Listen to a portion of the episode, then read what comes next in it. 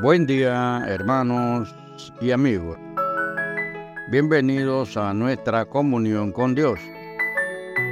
Hoy estoy presentando el tema titulado Hambre y sed de justicia. Hambre y sed de justicia. Y para ello estamos utilizando dos versículos.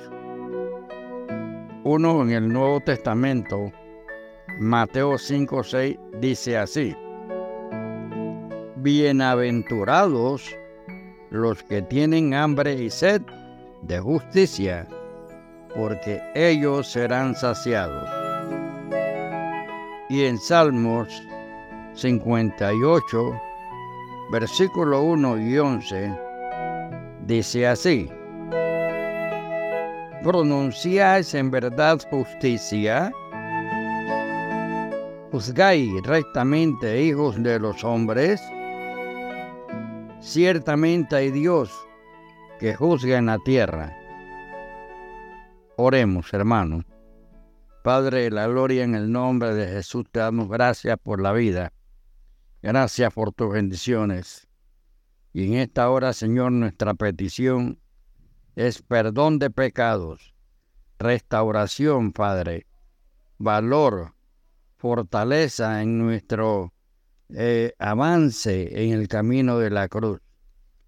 Bendice nuestros quehaceres y sean nuestras obras, Señor, aceptadas, aceptas por ti, Padre.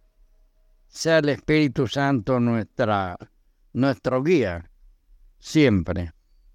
En el nombre de Jesús. Oramos, solicitamos Señor, rogamos. Amén. Amén y amén. Ok. Hambre y sed de justicia. El hambre y la sed de justicia de los que habla Jesús no pueden ser saciados hoy. A pesar de sus esfuerzos, los hombres son incapaces de establecer la justicia.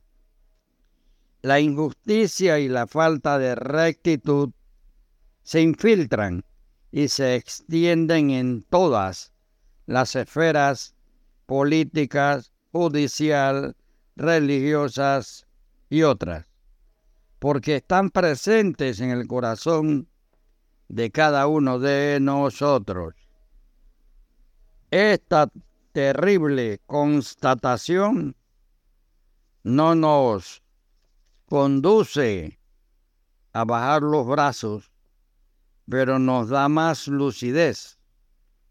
Nos muestra la absoluta necesidad de la intervención de Dios.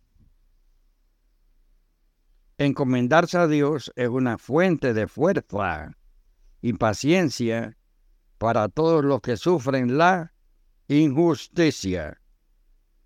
Dios juzgará el mal a su tiempo.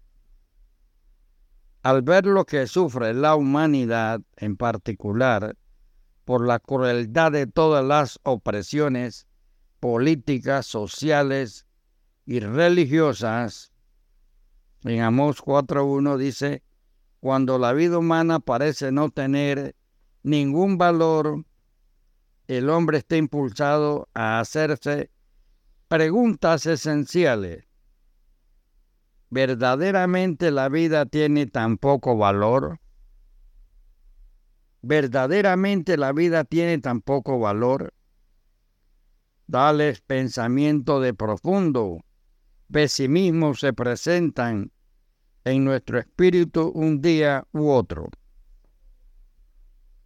Pero la Biblia hace brillar una salida al final de este túnel. Amigo y hermano, el reinado de Jesucristo traerá al mundo esa justicia por la cual todos suspiran. Entonces Él juzgará al mundo con justicia. En Salmo 9.8. Pero ahora se ha manifestado la justicia de Dios y Dios la da a todos los que creen en Jesucristo. Dios está presente y, presenta su justicia a todos los que creen en Jesucristo, siendo justificados gratuitamente por su gracia mediante la redención que es en Cristo Jesús. En Romanos 3, 21, 24. Que el Señor bendiga tu día. Hasta luego.